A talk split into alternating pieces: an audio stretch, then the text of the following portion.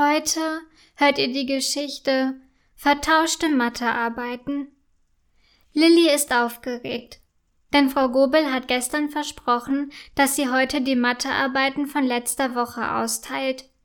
Eigentlich hat Lilly ein ganz gutes Gefühl. Doch sicher ist sie sich nicht, denn in der vorigen Mathearbeit hatte sie eine glatte Fünf geschrieben.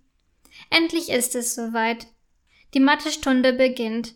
Frau Gobel kommt in die Klasse und hat tatsächlich einen dicken Stapel Hefte unterm Arm. Guten Morgen, sagt sie und legt die Hefte auf das Pult. Heute bekommt ihr eure Mathearbeit zurück, kündigt Frau Gobel an, während sie beginnt, die Hefte auszuteilen. Lillys Herz rast, als Frau Gobel an ihrem Tisch vorbeikommt und ihr ihr Heft gibt. Sie traut sich zuerst gar nicht hineinzuschauen. Hurra! Ich habe eine Zwei! freut sich ihre Sitznachbarin Sophie. Sophie ist die Beste in der Klasse und prahlt ständig mit ihren Noten. Das ist ganz schön nervig. Ob ich nun auch in mein Heft schauen soll? fragt sich Lilly. Ich muss meine Note ja niemandem verraten, überlegt sie weiter und schlägt entschlossen ihr Heft auf. Oh nein, schon wieder eine Fünf stöhnt Lilly, als sie ihre Arbeit sieht. Dabei habe ich doch so viel gelernt, denkt sie. Den restlichen Schultag hat sie schlechte Laune. In der Pause spielt sie auch nicht wie sonst mit ihrer Freundin Lena. Diese fragt sie zwar, hast du Lust mit mir Pferdchen zu spielen? Doch Lilly antwortet nur, nee, heute nicht, und geht weg. Auch die letzten beiden Schulstunden bessert sich ihre Laune nicht. Betrübt sitzt Lilly im Unterricht. Sie kann einfach nicht aufhören, an die Mathearbeit zu denken und kann sich daher kaum konzentrieren. Als die Schulglocke läutet, schnappt Lilly sich ihren Ranzen und geht niedergeschlagen nach Hause. Wie war die Schule?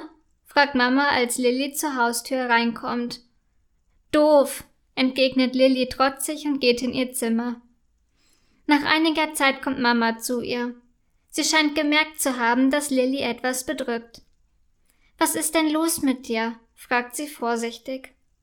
Ich habe in der Mathearbeit schon wieder eine Fünf, erzählt Lilly mit Tränen in den Augen. Mama nimmt sie in den Arm und sagt, aber immerhin hast du dir Mühe gegeben und viel gelernt.